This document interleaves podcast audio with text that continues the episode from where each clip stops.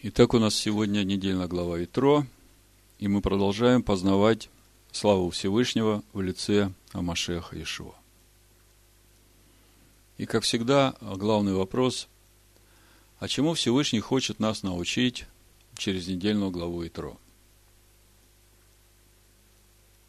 Наша глава начинается с того, что медианский священник, тесть Маше – услышал о том, что Всевышний сделал для сынов Израиля в Египте. Я так понимаю также о том, как Израиль одержал победу над Амаликом. А медьянцы живут как раз рядом с амаликитянами.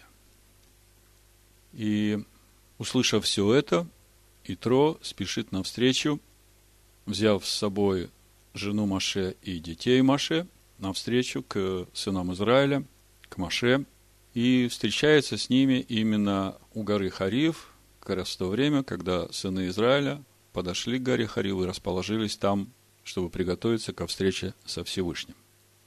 Прочитаем первые несколько стихов нашей недельной главы, чтобы увидеть это. Книга Шмот, исход 18 глава с первого стиха. «И услышал Итро, священник Медьянский, тесть Маше, о всем, что сделал всесильный для Маше и для Израиля, народа своего.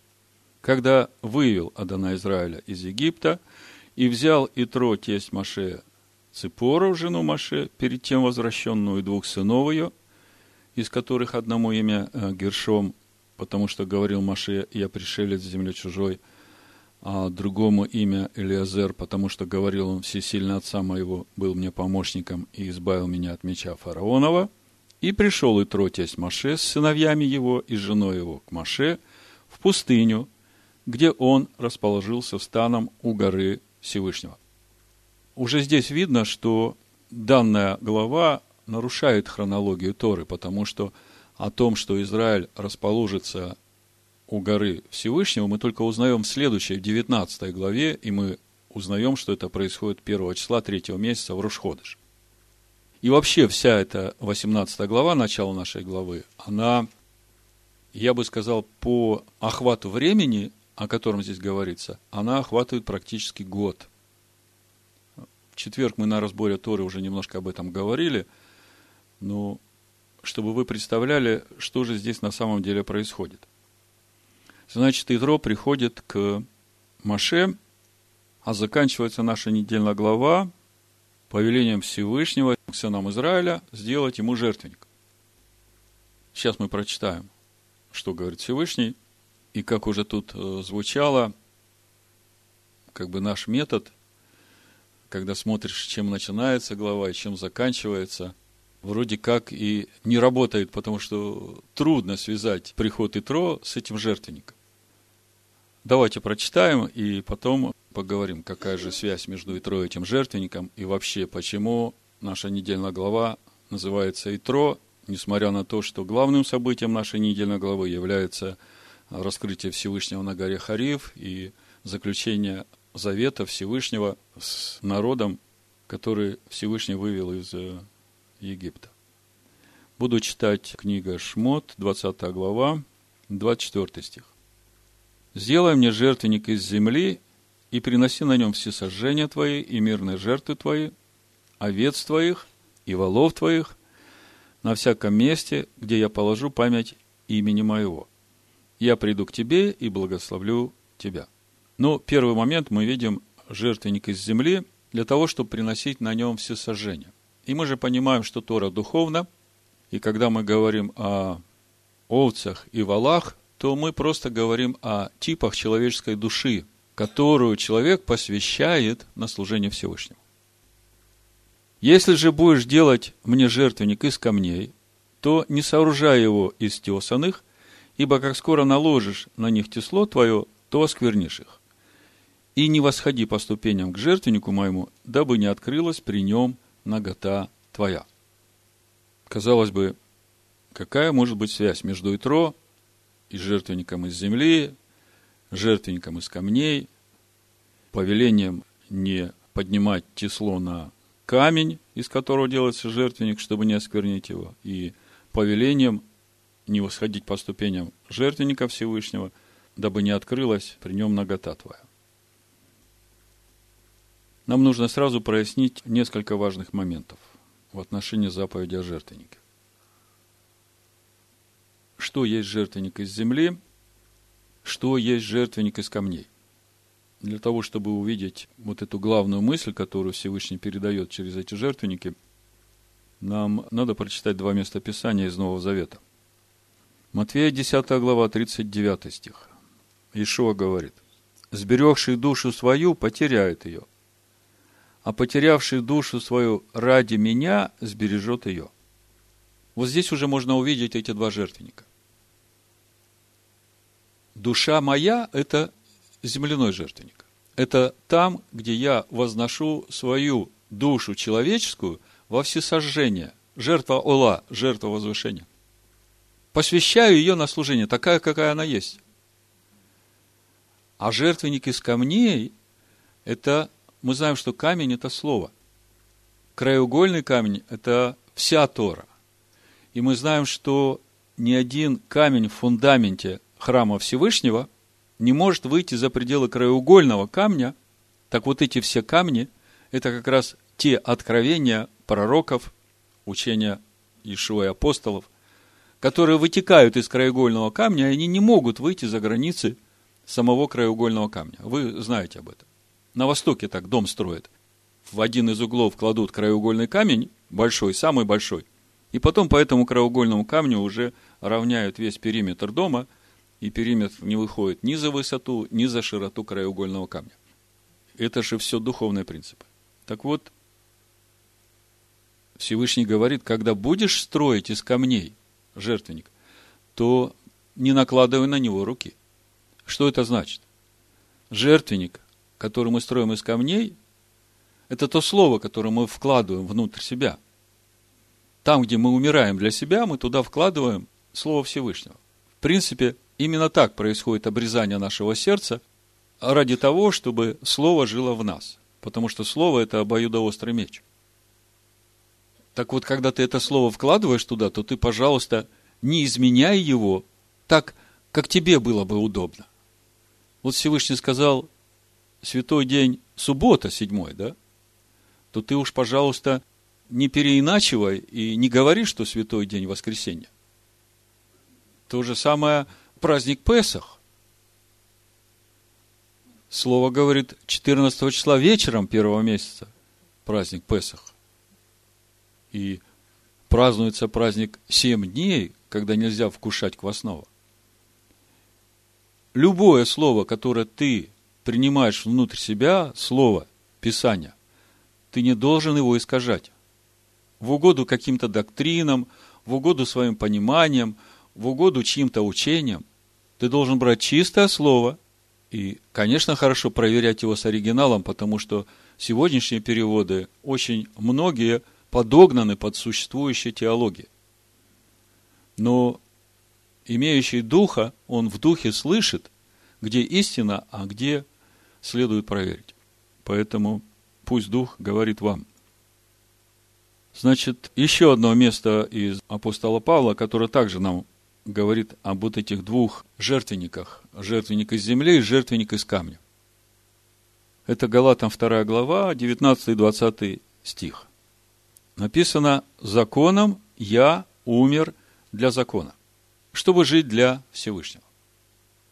Вот это законом я, то есть моя человеческая душа, умерла для закона. То есть закон говорит, не пожелай, а моя душа желает. И я своей душе говорю, все, душа, с твоими желаниями мы заканчиваем. Допустим, кто-то сидит и думает, вот сейчас будет пойти покурить. А ты говоришь своей душе, знаешь, душа, в тебе живой Машех живет. Неужели ты хочешь его травить вот этим угарным газом? По любви поступаешь к своему господину?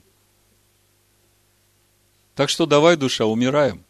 Ради закона, чтобы теперь слово там жило, чтобы Машеху там просторно было, и он радовался. И вот так вот законом я умираю для закона, чтобы жить для Всевышнего. А дальше написано, Яса распялся Машеху. Машех – это слово. Мы знаем, что из Машеха, как из последующего духовного камня, течет Тора Маше. И я смотрю на Тору Маше, это как раз и есть вот эта стойка казни, на которой я распинаю свою душу, которую перед этим я уже посвятил на служение. Вот тут и начинается строительство жертвенника из камней в моей душе. И по сути это и есть процесс возвышения моей души, жертва Ола. Мое приближение ко Всевышнему. Но то, чтобы на это слово не налагать тесло, это нам уже понятно. В первом послании Петра, вторая глава, с 4 по 8 стих написано, смотрите.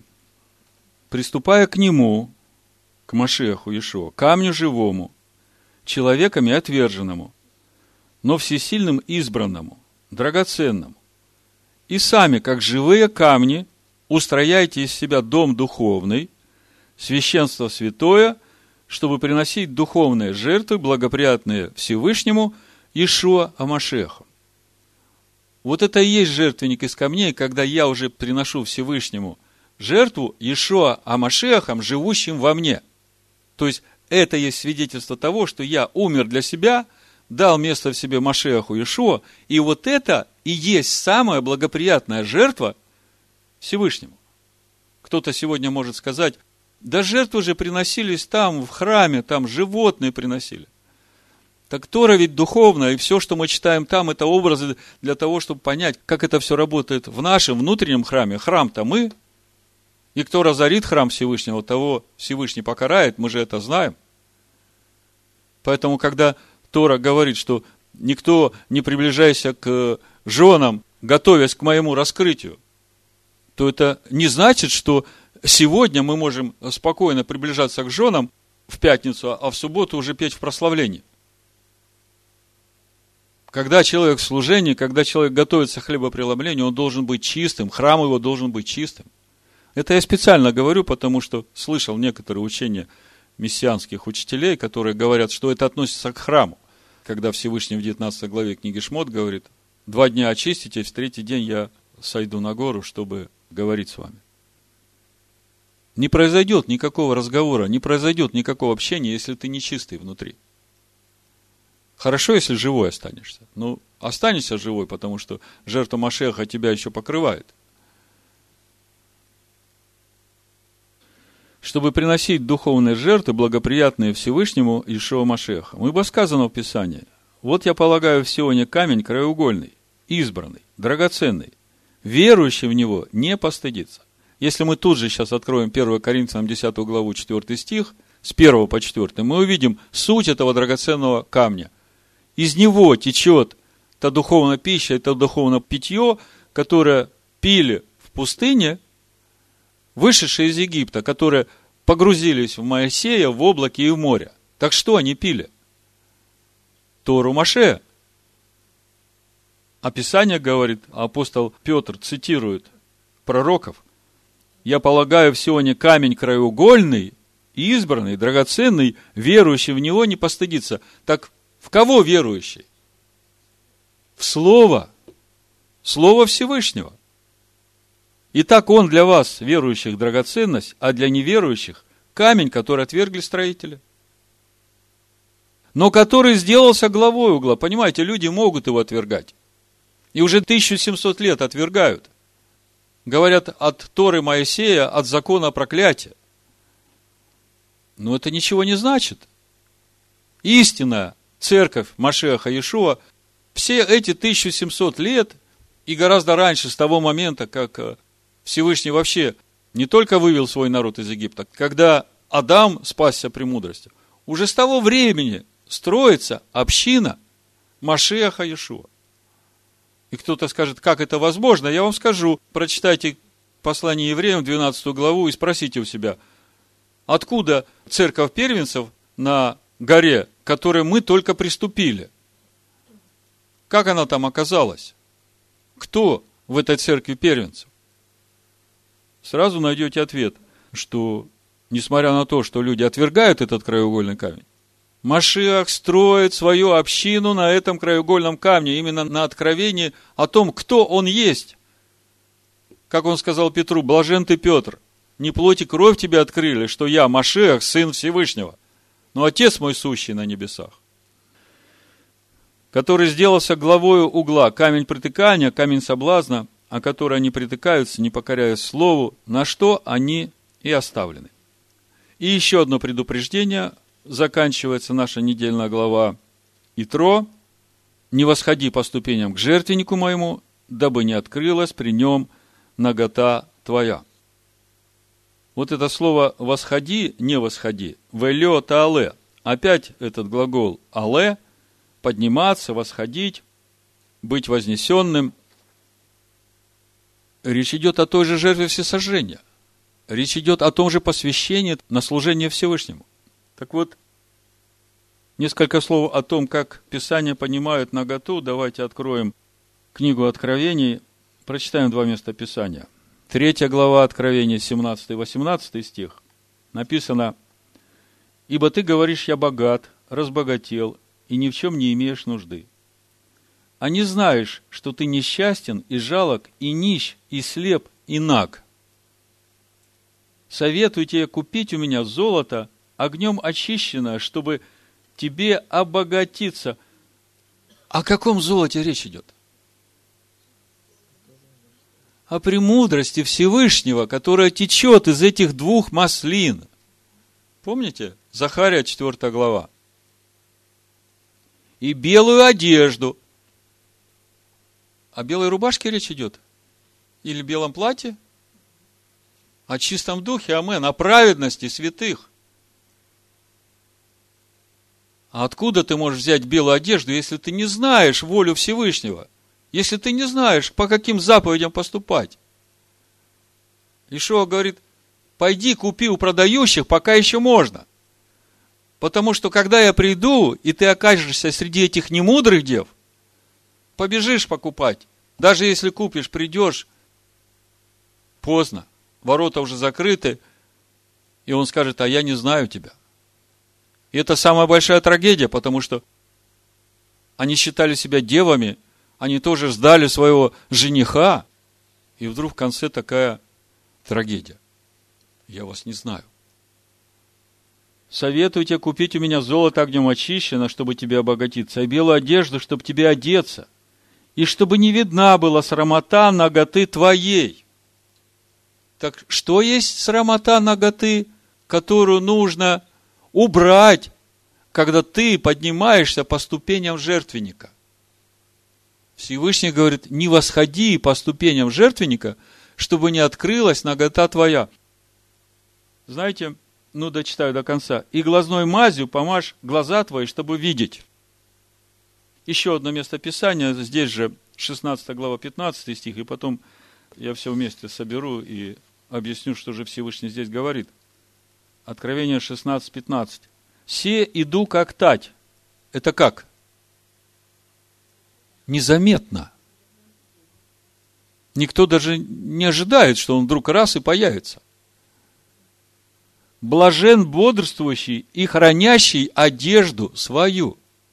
Какую одежду? Этот костюмчик из чистой шерсти? Или праведность святых? Вот так-то. Чтобы не ходить ему нагим. И чтобы не увидели срамоты его. Что такое нагота, стало понятно. А что же Всевышний хочет сказать о том, чтобы нам не восходить по этому жертвеннику, вообще восходить или не восходить тогда?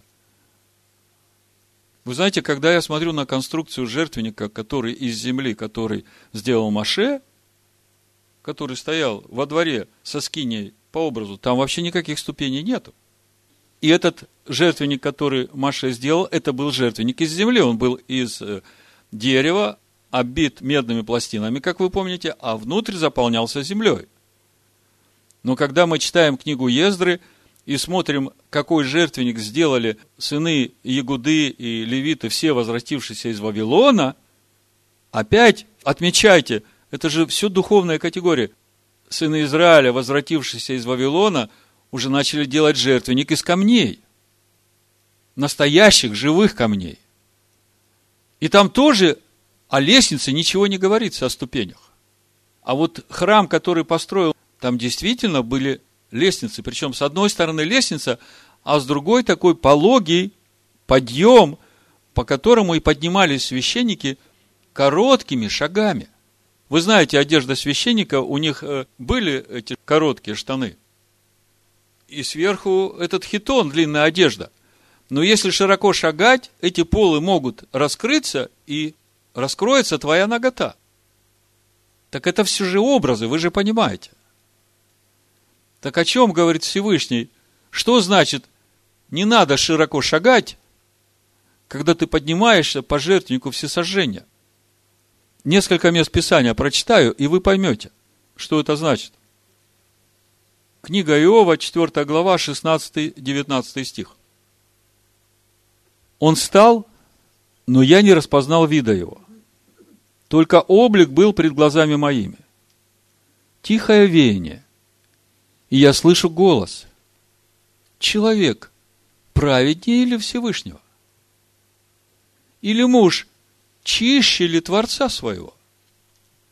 Вот он и слугам своим не доверяет, и в ангелах своих усматривает недостатки, тем более в обитающих в храминах избрения, которых основание прах, которые истребляются скорее моля.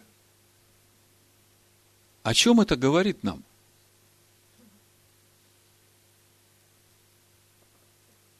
Когда ты поднимаешься по ступеням жертвенника, как жертва всесожжения, какой бы ты духовный возраст в познании слова не имел, какое бы ты большое служение не вел, какой ты прекрасный, распрекрасный, и сколько дней бы ты не постился, не был.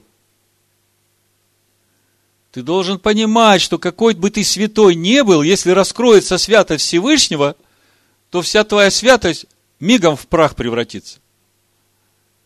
Поэтому, когда ты поднимаешься по этому жертвеннику, помни, что только по милости Его ты можешь это делать, поэтому смирись ниже травы. Сравняйся с землей. И не будь многословен в молитвах, и знай, к кому ты обращаешься, потому что все трепещут перед ним. Поэтому, когда я слышу эти обращения «папочка мой», «папочка хороший», вы знаете, меня это коробит. Он отец. Он строгий, любящий, но понебратство он не переносит. Поэтому нужно с большим почтением и в страхе перед ним, и в благоговении и трепете. И, конечно, не будь многословным в своем обращении ко Всевышнему. Вот Экклезиаст, 5 глава, 1 стих. «Не торопись языком твоим, и сердце твое да не спешит произнести слово перед всесильным, потому что всесильный на небе, а ты на земле. Поэтому слова твои да будут немноги». Когда ты стоишь перед Всевышним, красноречия не нужно. И рассказывать, как тебе тяжело, и сколько тебе чего нужно, тоже не нужно.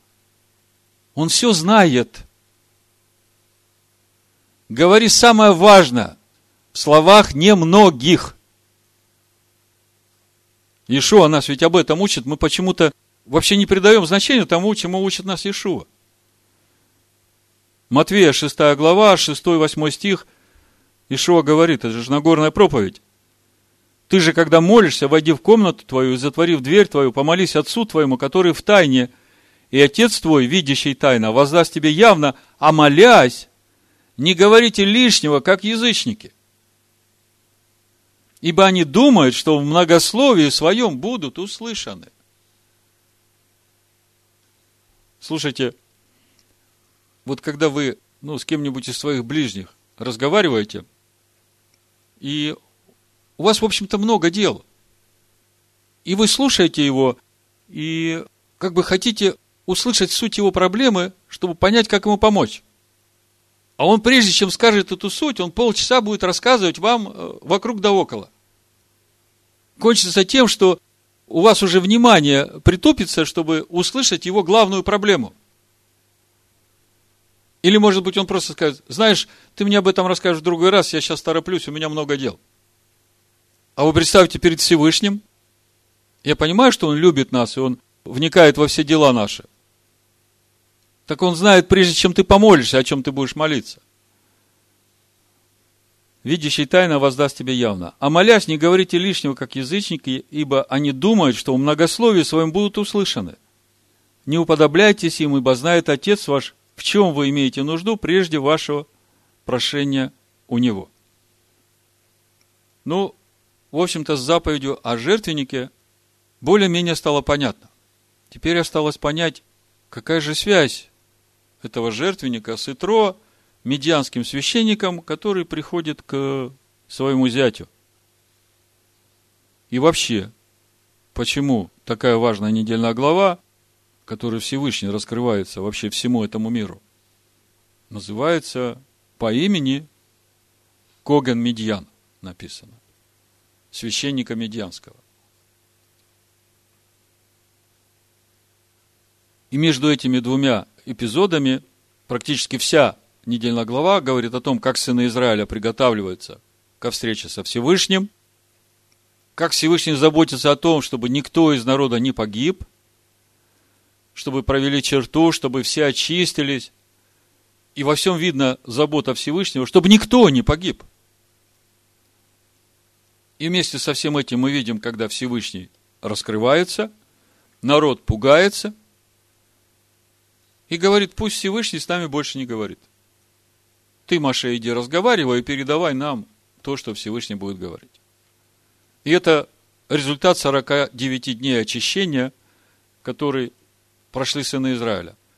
Заметьте, Итро приходит в самом конце. Можно сказать, 44-й э, день, когда народ уже подошел к горе. Так почему же названо Итро, и какая связь Итро с жертвенником. Скажу название проповеди, чтобы направить вас к пониманию того, чему Всевышний хочет нас сегодня научить через недельную главу Итро. Евангелие от Луки, 14 глава, 7 стиха. Замечая же, как званые выбирали первые места, сказал им притчу когда ты будешь позван кем на брак, не садись на первое место. Чтобы не случился кто из званых им почетнее тебя.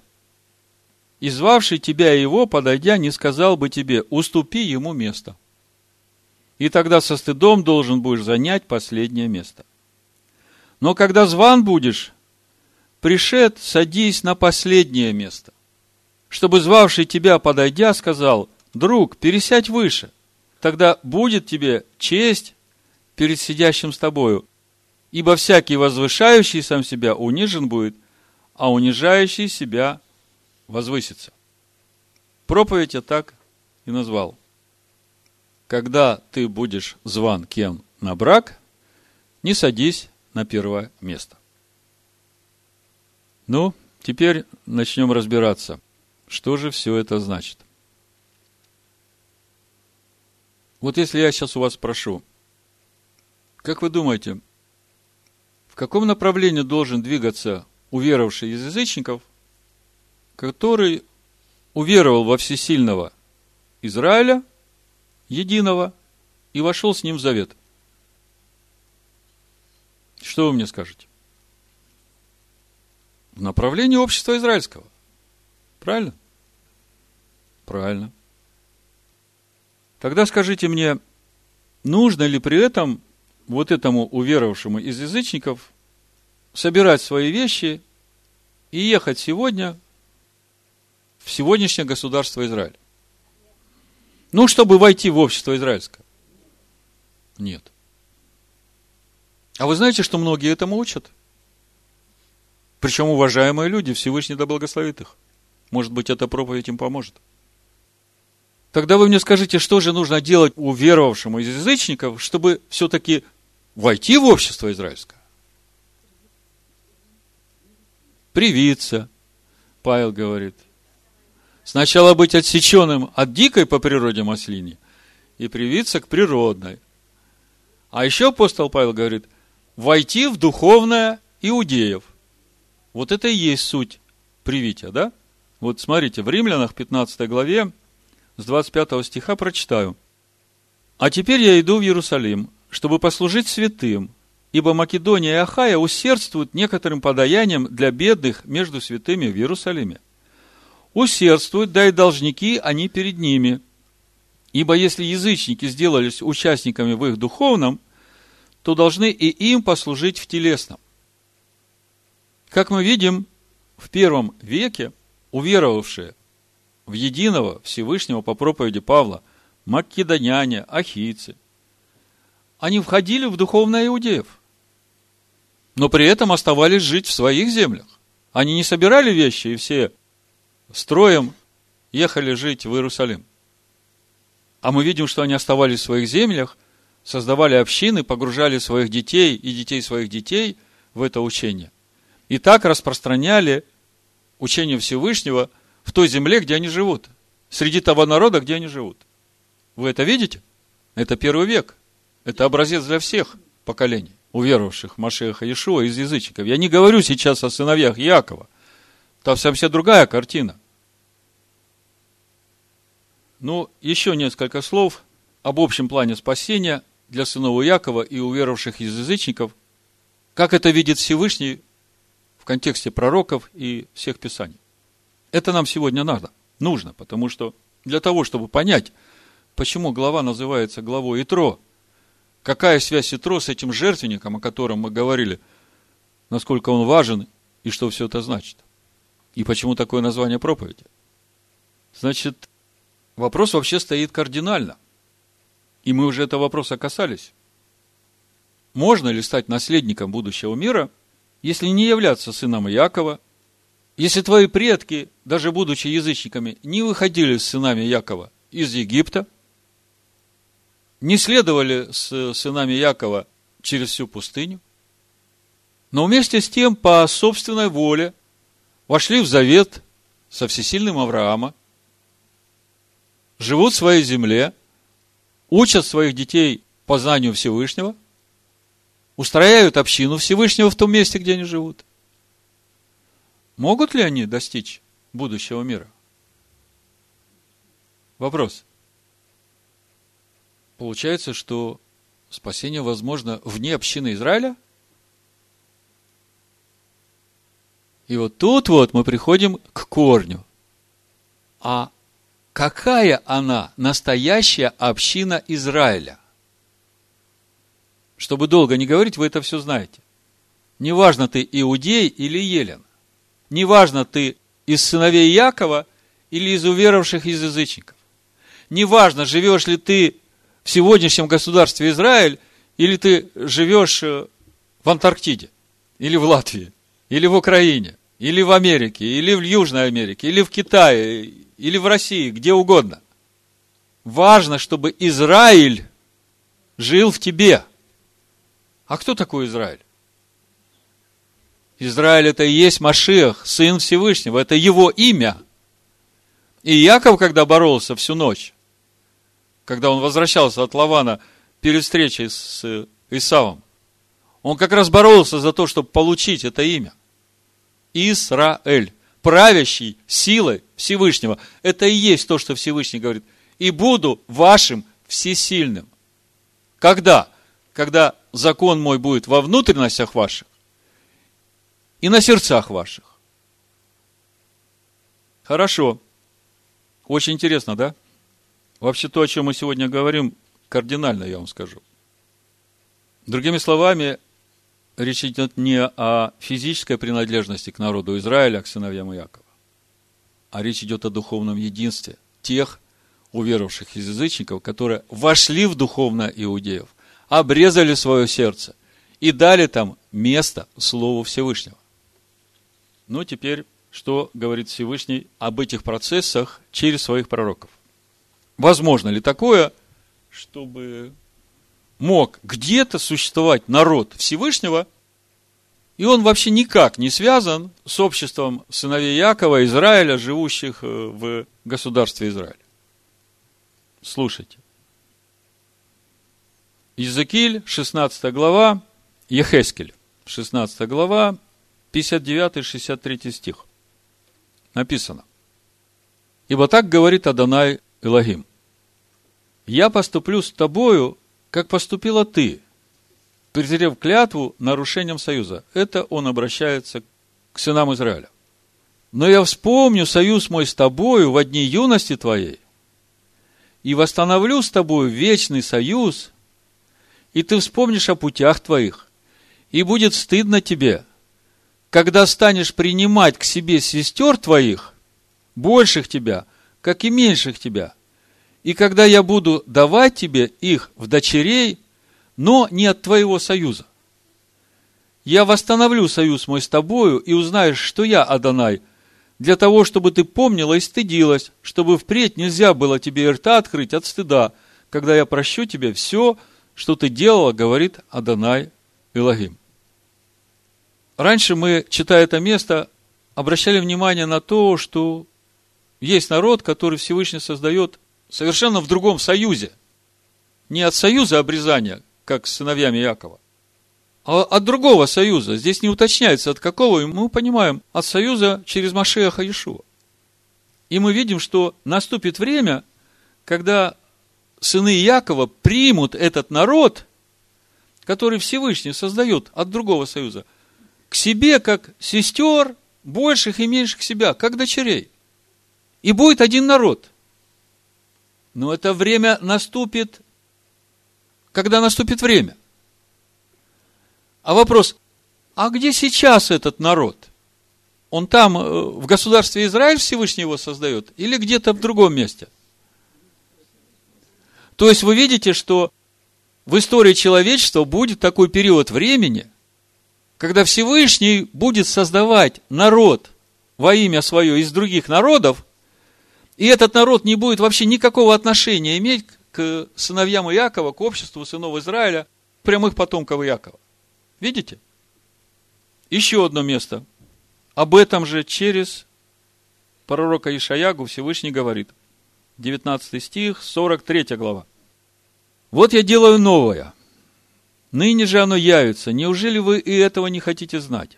Я проложу дороги в степи, реки в пустыне. Полевые звери прославят меня, шакалы и страусы, потому что я в пустынях дам воду реки в сухой степи, чтобы поить избранный народ мой. О каком народе речь идет? В пустыне. Народов. Этот народ я образовал для себя. То есть Всевышний его делает. Он будет возвещать славу мою. То есть это народ, который познает Машеха и будет сиять славой Всевышнего. А ты, Иаков, не взывал ко мне – ты, Израиль, не трудился для меня. То есть, Иаков и Израиль вообще не принимали никакого участия в создании этого народа. Ты не приносил мне агнцев твоих во всесожжение, и жертвами твоими не чтил меня. Я не заставлял тебя служить мне хлебным приношением и не отягощал тебя фимиамом. Ты не покупал мне благовонной трости за серебро, и туком жертв твоих не насыщал меня. Но ты грехами твоими затруднял меня, беззакониями твоими отягощал меня – я, я сам изглаживаю преступления твои ради себя самого и грехов твоих не помяну. То есть мы видим здесь та же самая тема. Есть сыновья Якова, у которых со Всевышним свои взаимоотношения. И есть народ, который Всевышний создает все это время. И мы видим, что этот народ, он к сыновьям Якова пока никакого отношения не имеет. Пока. И об этом же самом нам говорит сам Иешуа. Смотрите, Евангелие от Иоанна, 10 глава, 16 стих, мы его очень хорошо знаем, но мы до сегодняшнего дня делали акцент только на одну грань этого стиха. Написано, есть у меня и другие овцы, которые не сего двора, и тех надлежит мне привести, и они услышат голос мой, и будет одно стадо и один пастырь. Вот когда мы читали этот стих, мы все время акцент делали на то, что – будет одно стадо, а один пастырь. Но вы мне скажите, А где сейчас этот двор, где находятся его овцы, которые не сего двора, куда он их хочет привести? И мы знаем теперь, когда он приведет, Иезекииль 16 глава нам говорит об этом. Так где находится этот двор? Там ведь его овцы. То есть они уже сейчас его овцы, там, в этом дворе. Где этот двор, который не этого двора, куда надо привести? Но мы видим, что в этом дворе уже есть его овцы. И он их пасет. И придет время, когда он приведет их, и будет одно стадо, один пастырь. А на сегодняшний день мы видим, что еще два стада. Если бы вы внимательно слушали проповеди, которые есть на сайте, вы бы мне сказали, достаточно посмотреть на жертву всесожжения, которые приносятся в праздники Аданая, начиная от Песах, Шивоот, в Рошашана, Йом Кипур и Сыкот, чтобы увидеть, когда два народа станут одним. Придете, посмотрите, я вам подскажу. В Рошашана уже одно стадо. А Рошашан это как раз его второй приход. То есть, что мы видим? Мы видим, что оказывается, в замысле Всевышнего есть такое время, когда он будет создавать народ во имя свое, и в книге Деяний в 15 главе, я просто сокращаю уже, все места не беру, мы видим, что Всевышний создает народ из язычников во имя свое, потом восставит скинию Давидову падшую, и потом соединит этот народ вместе. И будет одно стадо, один пастырь. Вы это видите?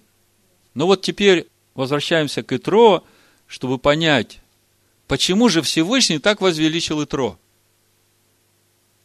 Посмотрим вот на всю эту ситуацию в контексте вот этих последних событий, как Всевышний выводит свой народ из Египта, приводит к горе Хариф, встреча с Итро. Мы знаем, что когда Всевышний вывел народ из Египта, он вместе с сыновьями Якова вывел множество разноплеменных людей.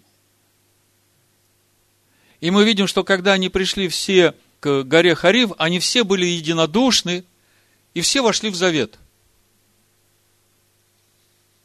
С этим все понятно. Они все дальше пойдут э, через пустыню, 40 лет будут идти. Но в нашей недельной главе появляется еще категория людей в лице Итро – которые в Египте не были, из Египта не выходили, но которые, услышав о всех чудесах, которые сделал Всевышний, оставили всякое свое идолопоклонство. Иудейские комментарии говорят, Итро был настолько богобоязнен, в смысле маленьких богов богобоязнен, что возле каждого идола, которого он встречал на своем пути, он везде приносил жертвы и кланялся – так его богобоязненность проявлялась. Но когда он услышал от Маше, что сделал Всевышний в Египте, когда он увидел, что все эти башки, которым он кланялся, это вообще пустота, он все это отвергает, принимает верой единого, всесильного, и мы сейчас о нем чуть-чуть подробнее поговорим. Но прежде, вот эти три группы людей я хочу обратить ваше внимание – с сыновьями Якова все понятно. Всевышний обещал Аврааму, что он сохранит его потомков, что он сделает их наследниками обетованной земли. Тут вопросов нет. Вопрос с уверовавшими из язычников. Есть группа, которую он выводит вместе с сынами Якова из Египта сразу.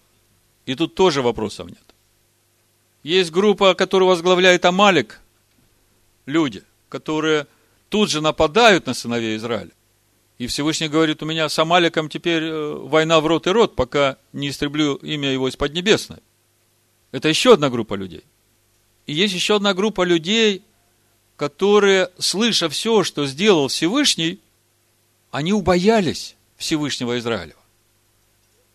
Помните, в книге Егоша Абенун, когда разведчики пришли в Ерехон, Рахав говорит, это Иисус Навин, 2 глава, 9-11 стих и сказал им, «Я знаю, что Адонай отдал землю сию вам, ибо вы навели на нас ужас, и все жители земли сей пришли от вас в робость. Ибо мы слышали, как Адонай иссушил перед вами воду Червного моря, когда вышли из Египта, и как поступили вы с двумя царями аморейскими за Иорданом, Сигоном и Огом, которых вы истребили. Когда мы услышали об этом, ослабело сердце наше, и ни в ком из нас не стало духа против вас, ибо Адонай всесильный ваш есть всесильный на небе вверху и на земле внизу. То есть мы видим, есть еще группа людей, которые убоялись всесильного. И мы видим, что Рахав одна из них, которая, увидев все это, она входит в завет со Всевышним. Слушайте, прабабушкой Давида царя стала. Многого стоит. То есть Всевышний же видит сердце. То есть вот мы подошли к этой группе людей, которые из Египта не выходили, но которые услышали о всех чудесах Всевышнего, и Итро услышал. И он поспешил навстречу. Ну, про Амалика мы уже не говорим, с ним все понятно, да? Давайте теперь конкретно про Итро.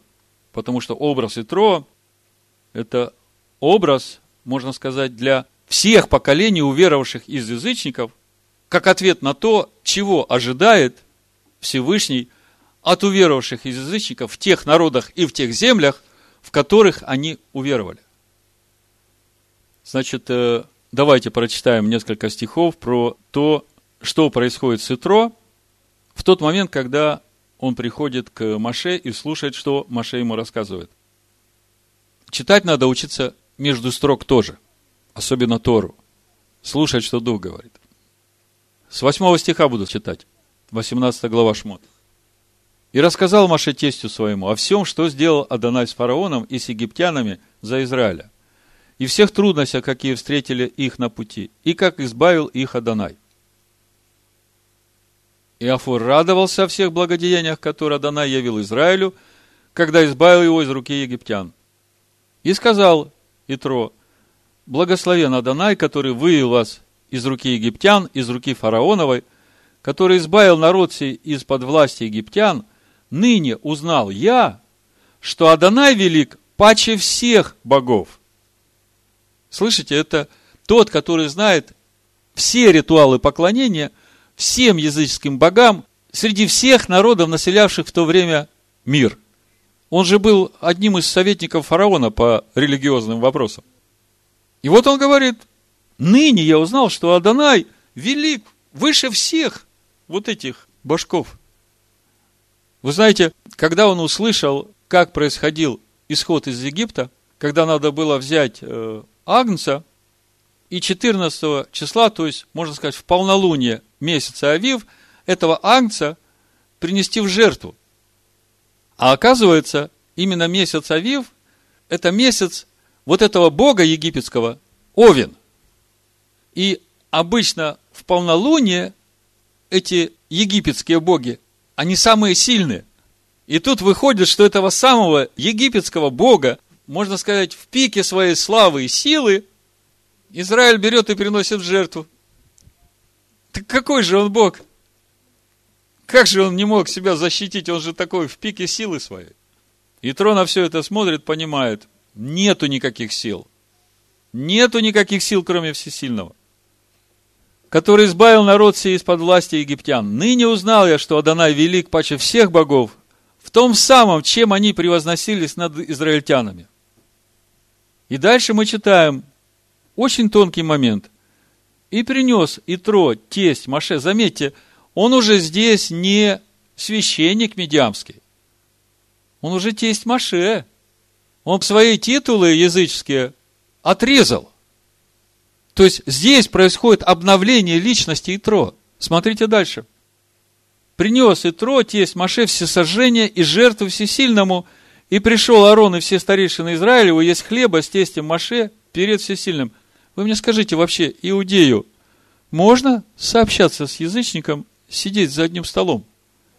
А вообще, не вошедшему в завет Авраама через обрезание наружной крайней плоти, Вообще, можно жертвы Всевышнему приносить в присутствии иудеев?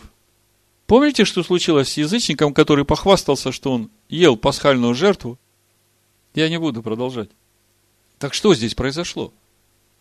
Вывод очень простой. Итро, когда все это услышал, он отвергает все свои вероисповедания, принимает верой всесильного Израилева. Ну и, в общем-то, для него это несложно, он ведь потомок Авраама. И многое он понимал. У него просто здесь вот все сложилось в одно целое. И он увидел, что не маленькие боги правят этим миром, а что все живет и движется и существует в всесильном Израиле. И входит в завет, приносит жертвы. Теперь давайте развивать эту ситуацию. Вы же Писание знаете. В нашей 18 главе мы читаем в конце, что Итро после того, как дал совет, он уходит уже от э, Маше. Так я вам вначале говорил, что эта глава охватывает отрезок времени примерно год. Уходит Итро через год. Мы сейчас это увидим в Писаниях. То есть весь год Итро находится у горы вместе с сынами Израиля. Скажите мне, когда Всевышний раскрывается на горе и заключает завет со своим народом, Итро участвует в этом? Конечно, участвует. Подумайте, кто бы ушел, зная, что сейчас Всевышний раскроется? Он же для этого пришел. То есть, помимо того, что он вошел в завет Авраама, то есть получил дар слышания, он теперь входит в народ, заключая завет со Всевышним, потому что все стояли у горы Харив, и все сказали, сделаем и будем слушать, в том числе и Итро. Вы согласны со мной? Идем дальше. Маше поднимается на гору на 40 дней. Скажите мне, вот эта вот вся история с золотым тельцом, какую там роль Итро принимает? Он участвует в этом? Нет. Если бы он в этом участвовал, то некому было бы уходить через год. То есть он не принимал участие в приготовлении золотого тельца и в этих идоложертвенных играх. Дальше. Осталось посмотреть, когда Итро уходит от сынов Израиля и почему. Вот это самое важное. Помните 10 глава книги чисел?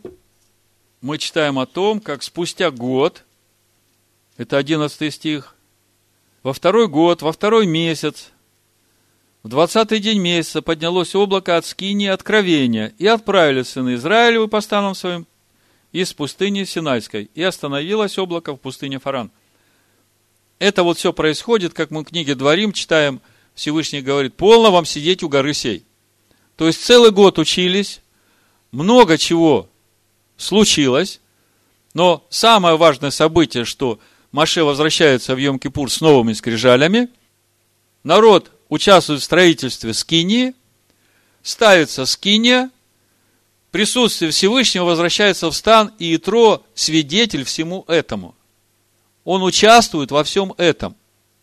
И здесь же в 10 главе мы читаем 29 стих.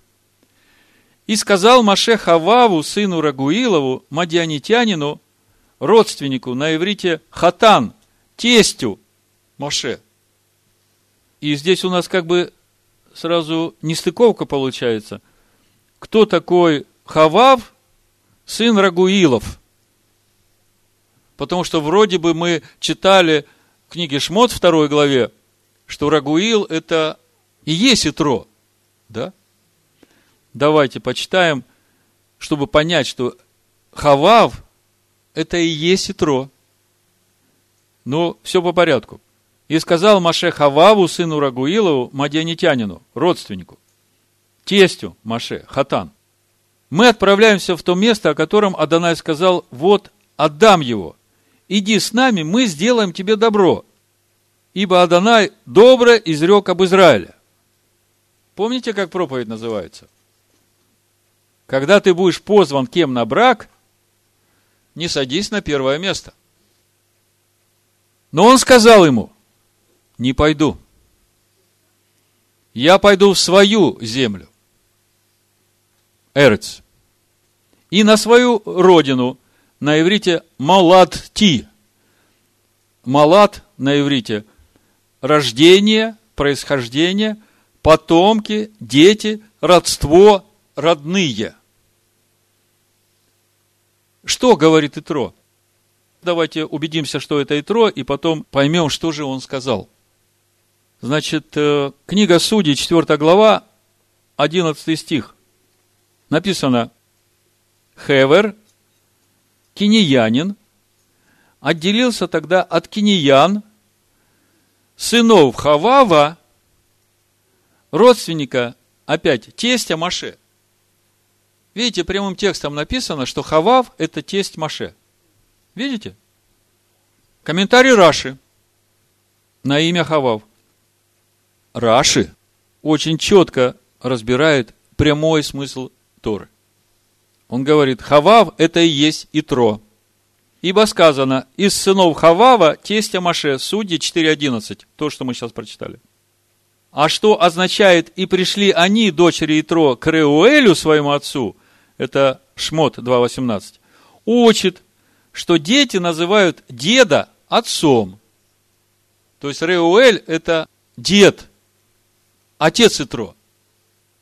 У него, тестя Маше, было много имен – Итро, потому что он прибавил, то есть при его посредстве был прибавлен один раздел Торы. Хавав, потому что он любил. Хавав, любовь, Тору. Это комментарий Раши к Шмот 18.1. Итак, мы видим очень интересную картину. Итро, медьянский Коген, принимает всесильного Израиля верой, входит с ним в завет. И не идет в обетованную землю, где ему Маше обещает благо, а идет в свою землю, к своим детям, к своим внукам, к своим родственникам. Зачем? Чтобы распространить эту веру в своей земле, в своем народе. Вы теперь начинаете понимать, почему недельная глава называется Итро. Почему такая большая честь дана священнику медианскому? Итро идет в свою землю, и там рождается новый народ, называется Кейни. И Итро – родоначальник этого народа. Смотрите, книга Судей, первая глава, 16 стих, написано «И сыны Итро, киниянина, тестя Маше». То есть мы видим, что тесть Маше и Тро называется Кейни. До этого такого народа не было. До этого Итро был медианским священником. Он э, потомок Медьяна, сына Авраама, от Хитуры. И тут вдруг он уже Кейни. В общем, мы подходим к самому интересному. К ответу на вопрос, почему Всевышний называет нашу недельную главу Итро, и какая связь Итро с этим жертвенником, чем заканчивается эта недельная глава. Вы помните, что там было сказано? Жертвенник из земли, жертвенник из камня. Когда из камня не повреждай этот камень ручной работой своей, ничего не изменяй. И не восходи на жертвенник так, чтобы открывалась нагота твоя. И мы это все разобрали. Теперь смотрите, как Итро можно сказать, реализовал в своей жизни и в жизни своих потомков и родственников. Это учение Всевышнего. Я уже заканчиваю, приведу просто несколько мест Писания, которые характеризуют вот эти ступени духовного роста Итро и их будущее. Ну, начну с книги чисел Бамидбар 24 главы, то, что Билам, колдун, говорит о Кейне. 21 стих. «И увидел он Кинеев». Перед этим шла речь об Амалике, а поскольку кинияне там совсем рядом, поэтому сразу следующий стих о Кейне.